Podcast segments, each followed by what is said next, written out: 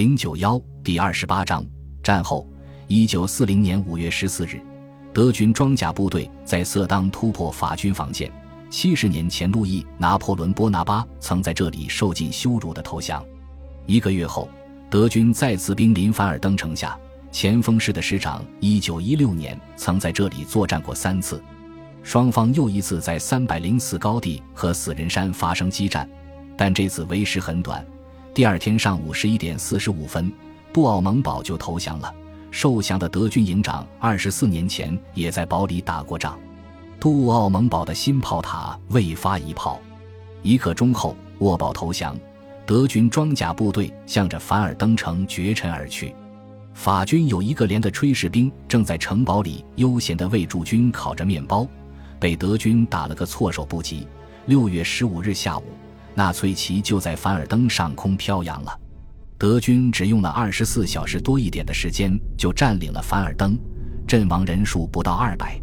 第二天，法国的五十岁一代束手无策，请求八十四岁的贝当接手这个烂摊子。法国很快请求停战。后来，安德烈·弗朗索瓦·庞塞在贝当去世后接任当选为法兰西学术院院士。并在当选仪式上致辞。对任何法国人来说，这个演讲可能是所有演讲中最难做的了。庞塞引用了一则克洛伊索斯和梭伦之间的预言。克洛伊索斯看见梭伦在哭泣，问他为什么。我想到了你眼前的荣耀，还有众神为你安排的作为荣耀的代价，将要经历的所有的苦难啊。很少有哪一出古典剧目能够像贝当的晚年那样汇聚如此之多的悲剧元素。这位老人在二十六年前就准备回到圣奥梅尔河畔的小房子过退休生活了，现在又在耄耋之年被召回来，承担起正值盛年的法国人承担不起的责任。他当年根植于心的悲观主义情绪，还有对英国人深深的不信任感，现在又全都回来了。毕竟，一九四零年夏天。有哪个法国人不认为英国会像只小鸡一样被拧断脖子呢？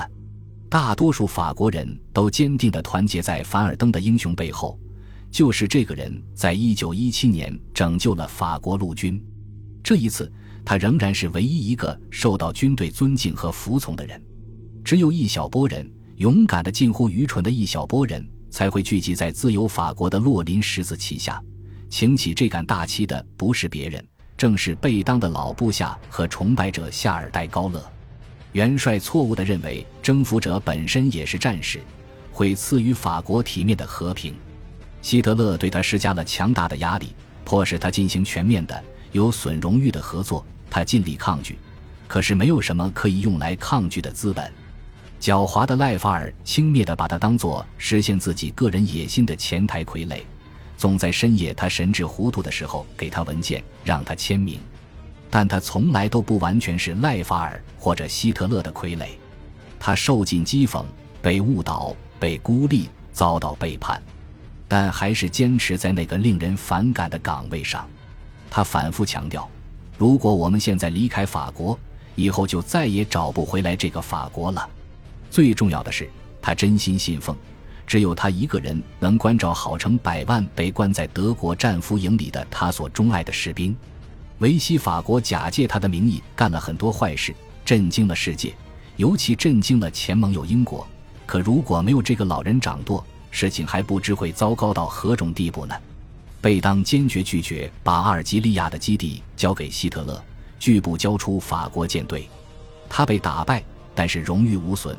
直到最后，仍然保留了某种悲剧性的高贵。当五十名法国人质即将被枪决的时候，八十六岁的贝当自愿以身相待。最后，盟军在北非登陆的时候，希特勒撕毁诺言，占领了尚未被占领的法国。忠实的塞里尼催贝当飞去北非，他回答说：“不行，如果我走了，纳粹会任命大区党部主任来接管。”那时候我们被关在德国的战俘怎么办？舵手在风暴中必须坚守岗位。塞里尼委婉地批评他说：“您错了，因为法国人民考虑的太多，却没有更多的想到法国本身。”戴高乐胜利地回到法国，贝当被纳粹劫持到德国。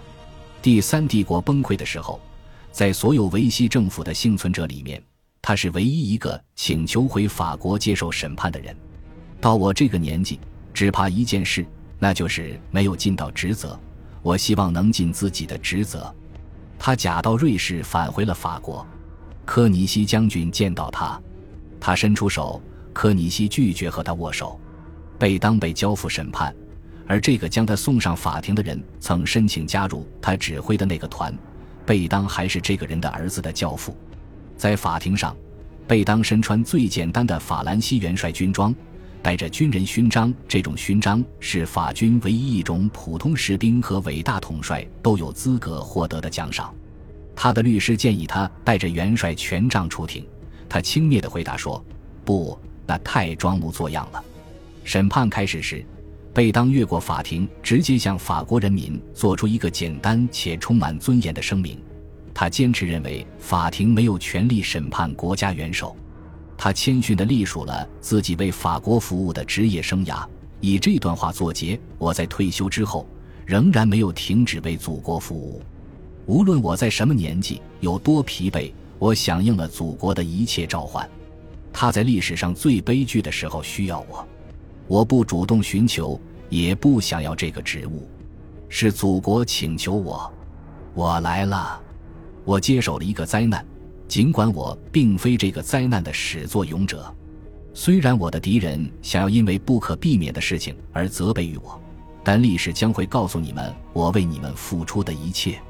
如果你们希望定我的罪，就让我的判决成为最后一个吧。他在冗长的庭讯期间，不是点头就是打盹儿。辩护方的最后一位证人是一位在凡尔登之盲的将军，他颇具预言性的警告法庭说：“小心啊！”某一天，这个人的血和耻辱将会反噬整个法兰西。我们和我们的子孙很可能这一天并不遥远，因为这幕戏剧还没有曲终人散。贝当的最后陈词是：“我的愿望，唯一的愿望，就是兑现我的诺言，和他们一起留在法国的土地上，保护他们，减轻他们所受的痛苦。”法庭不为所动。法兰西在复仇的时候是很残忍的，现在。在胜利的热情驱动下，在战争创伤尚未愈合的情况下，贝当当年给予1917年兵变士兵的仁慈，并没有被同样的回赠给他。法庭宣判贝当叛国罪名成立，判处90岁的元帅死刑。最后，死刑被减轻成了终身监禁。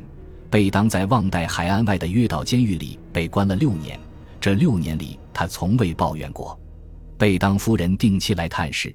他在监狱附近租了一个房间。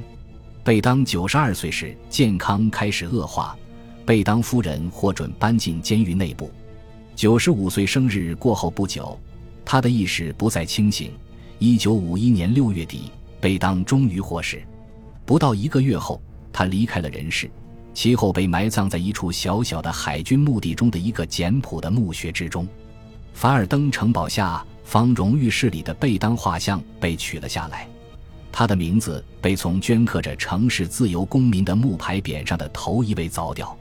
贝当在生前禁止人们为自己立像，所以法国没有贝当的肖像。可是凡尔登埋骨纪念堂门口的卫兵会指给你看地面上一个留空的位置，那是贝当希望自己身后和热爱的士兵们重聚的地方。他们会以不确定的语气说：“也许。”也许元帅最后还是会获准回到这里吧。